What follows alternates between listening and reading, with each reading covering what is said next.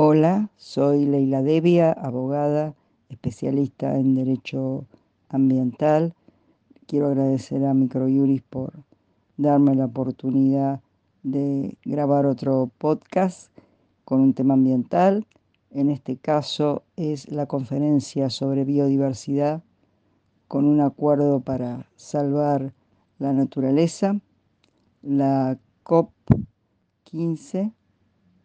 eh, la Conferencia de Naciones Unidas para la Biodiversidad finalizó en Montreal, Canadá, el 19 de diciembre del 2022 con un acuerdo histórico para obtener las acciones mundiales en favor de la naturaleza de aquí a 2030. En la COP15 la, la presidencia fue de China la reunión fue organizada por Canadá y dio como resultado la adopción del marco mundial Cumming-Montreal de la diversidad biológica. En este marco mundial, la diversidad biológica tiene como objetivo abordar la pérdida de biodiversidad, restaurar los ecosistemas y proteger los derechos de los pueblos indígenas. El plan estratégico del marco Incluye medidas concretas para detener y revertir la pérdida de la naturaleza, incluida la protección del 30% del planeta y el 30% de los ecosistemas degradados para 2030. Asimismo, el plan incluye propuestas para aumentar la financiación destinada a los países en desarrollo. Este marco mundial consta de cuatro objetivos globales generales para proteger la, naturaleza que incluyen detener la extinción inducida por los seres humanos de las especies en peligro de extinción y para el 2050 reducir a la décima parte el ritmo y el riesgo de extinción de todas las especies.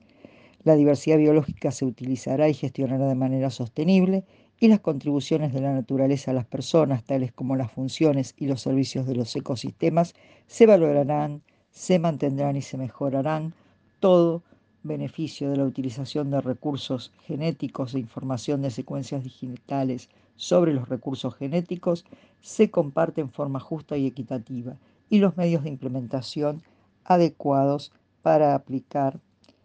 plenamente el marco son accesibles también de manera equitativa a los países en desarrollo y los pequeños estados insulares.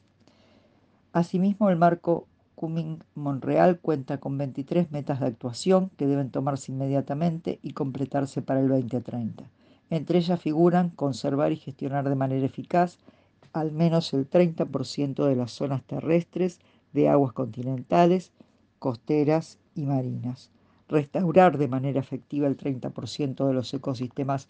terrestres, costeros, marinos y de aguas continentales, acercar a cero la pérdida de las superficies de suma importancia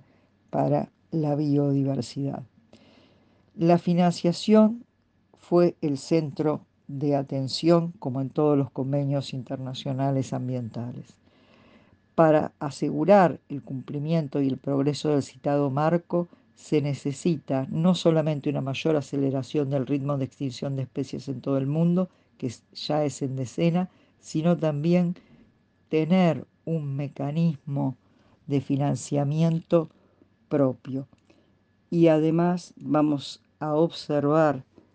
cuáles serán las políticas públicas y los planes que deberán bajar los países en relación a sus estrategias y el cumplimiento de este marco.